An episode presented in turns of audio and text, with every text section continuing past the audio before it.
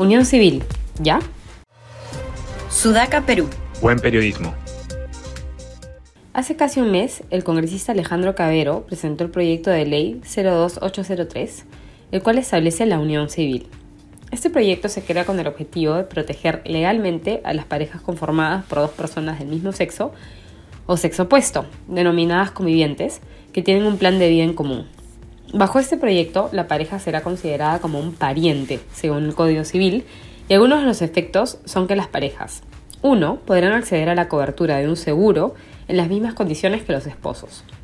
Dos, podrán tomar decisiones médicas cuando la otra persona no se encuentre en condiciones de decidir por sí mismo.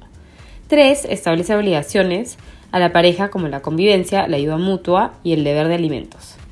4. Los miembros de la pareja serán herederos y recibirán pensión y demás beneficios derivados del fallecimiento de uno de ellos. 5. En caso de que uno de los convivientes tenga un hijo, se podrá designar a su pareja como tutor de los menores de edad, siempre que el otro progenitor no cumpla con sus deberes. La decisión del tutor tendrá prioridad sobre la de los otros parientes del menor de edad. Finalmente, se reconoce a las uniones civiles que han sido celebradas en otros países, siempre que éstas reconozcan los mismos derechos y deberes reconocidos en el Perú. Si bien el proyecto recoge la mayoría de los beneficios establecidos por el matrimonio civil, este ha sido criticado por ambos lados del espectro político.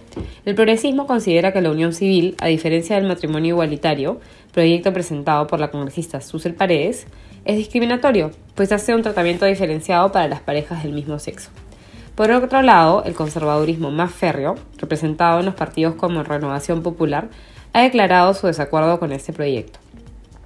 Congresista Alejandro Muñante, por ejemplo, declaró que el matrimonio no se fundamenta en la orientación sexual de sus contrayentes, sino en asegurar la permanencia de una sociedad, demostrando que esta propuesta difícilmente será apoyada por los más conservadores del Parlamento. Sin embargo, el congresista Cabero ha señalado que la iniciativa sí cuenta con el respaldo de otras bancadas de derecha, como Fuerza Popular, y centristas como Alianza para el Progreso y Acción Popular. Sin embargo, sin los votos de las bancadas progresistas, como Juntos por el Perú y el Partido Morado, será difícil que pueda haber la luz. Entonces, parece ser que este sería un caso donde lo principista podría ser enemigo de lo práctico. Al oponerse a esta propuesta, sabiendo que el matrimonio igualitario no será aprobado en este Congreso mayoritariamente conservador, se privaría a la comunidad LGTBQ y más de contar con las protecciones y beneficios mencionados arriba.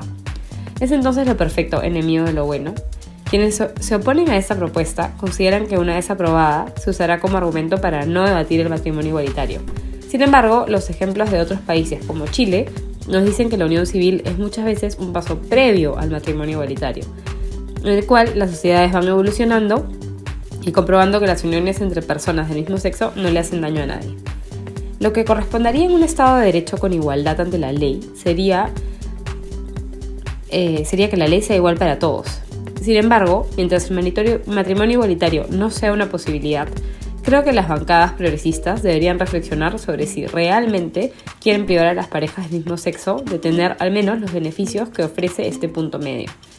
En este caso, el todo o nada tiene mucho en juego.